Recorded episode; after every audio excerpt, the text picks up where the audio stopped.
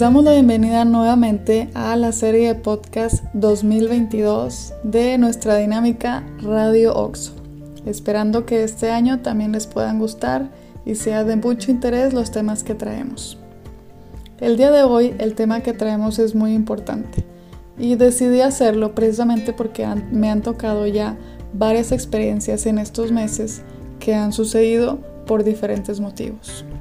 El tema de hoy se llama ataque de pánico. En estas temporadas de incertidumbre, preocupación que elevan nuestros niveles de estrés y ansiedad, se han detonado mayores momentos de descontrol, donde podemos llegar a vivir lo que se conoce como un ataque de pánico. ¿Pero qué es esto en sí? Pues es un poquito a veces difícil de explicar, pero si lo viéramos desde la reacción psicofisiológica, se podría definir como la forma extrema del miedo.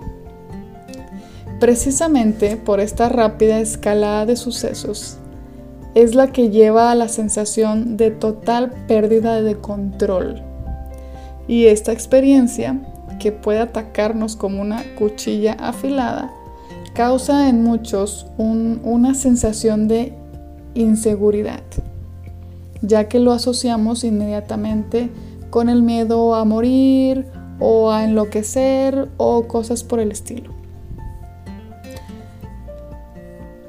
Existen diversos síntomas que pueden sucederles a las personas que llegan a vivir un ataque de pánico.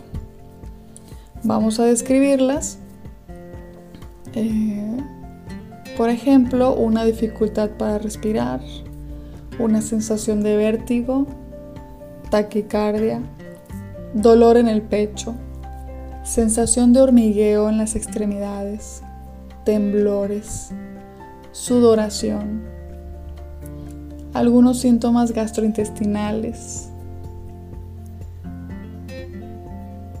una sensación de completo terror o sensación de irrealidad, pensamientos como de que realmente no se está ahí, de que las cosas no son reales. También puede haber pensamientos amenazadores como voy a tener un infarto, voy a caerme o a desmayarme, voy a ahogarme, voy a enloquecer, voy a perder el control. Y normalmente pues tendemos a salir huyendo o abandonar la situación lo más rápido posible. Y para quienes ya lo vivieron, también evitamos las situaciones en el futuro. El problema de los ataques de pánico es que estos ocurren normalmente cuando no hay una clara amenaza. El cuerpo empieza a reaccionar como si estuviera siendo atacado, cuando en realidad no es así. Igual que como cuando llegamos a escuchar alguna alarma de alguna instancia como bomberos, policías, y empezamos a tener como esta sensación de peligro, pero en realidad no sabemos qué está ocurriendo o si en realidad nosotros estamos en ese peligro. Así que más o menos describiríamos como esta sensación de pánico, sin embargo, claro, muy mucho más intensificada. Hoy en día, pues rara vez nos enfrentamos a, a amenazas reales pero pues sí tenemos otras diferentes que están más relacionadas con el estrés. Por ejemplo, las preocupaciones económicas, los excesos de trabajo, pues si hay cambios en nuestra vida como el nacimiento de, de, un hijo, si nos mudamos, si nos separamos o divorciamos.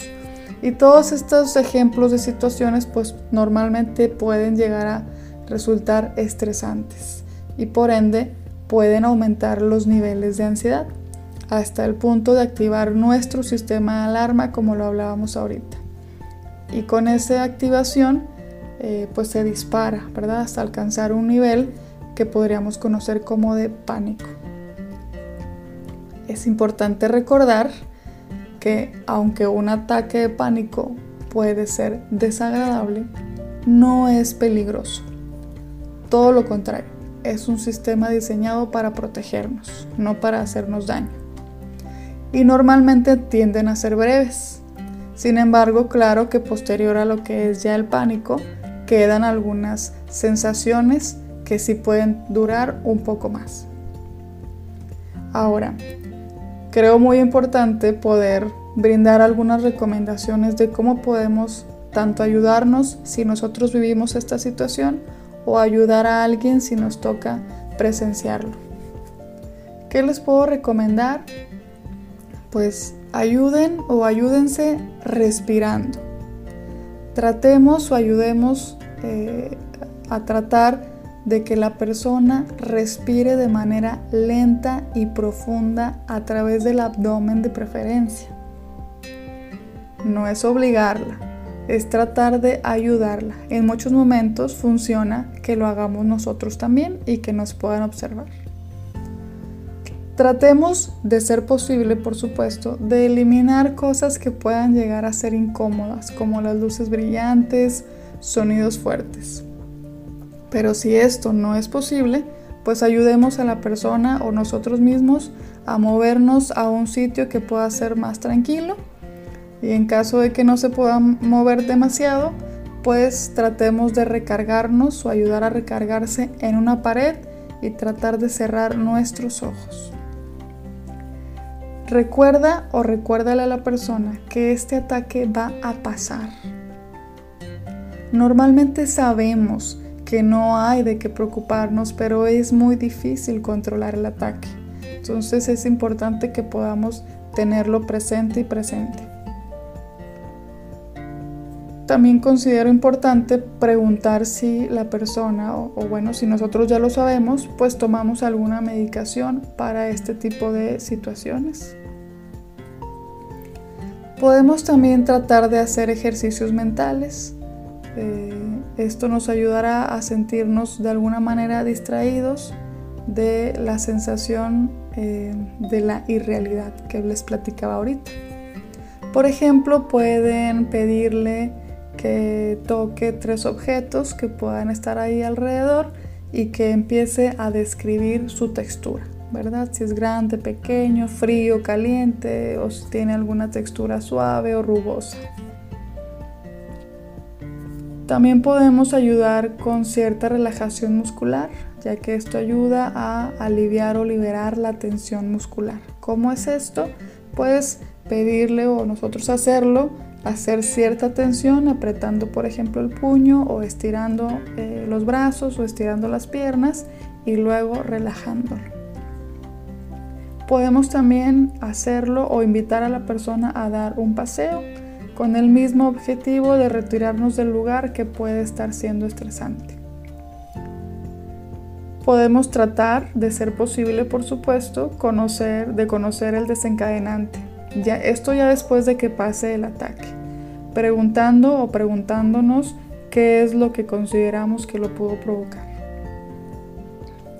Y ahora si te toca este, vivirlo o estar en presencia de, no entremos en pánico. Con esta información pues te sugiero que practiques con anticipación qué decir y qué no también. No minimicemos esta experiencia. No es una reacción emocional exagerada. Son una serie de síntomas que traen sufrimiento de verdad a las personas. Tratemos de no decirle que se calme. Recordemos que si fuera algo tan sencillo, pues ya lo hubiéramos hecho. Tratemos también de no eh, decir cosas que puedan estar invalidando el comportamiento de la persona, como que es ridículo o que está exagerando o siendo dramático. Mejor yo les recomiendo que digamos eh, discursos o frases que puedan hacernos sentir que estamos ahí para apoyarlo. Literalmente podemos decir, aquí estoy para apoyarte. Y bueno, espero que esta información te sea de utilidad. Les decía, pues bueno, en estos momentos, eh, circunstancias, temporadas, pues me ha tocado el estar viviendo estas situaciones, ¿verdad? Con algunas personas y consideré por esa razón poderles compartir esta información. Espero que te sea de utilidad a ti y si no, que la puedas compartir a alguien que le pueda ser de utilidad. Nos vemos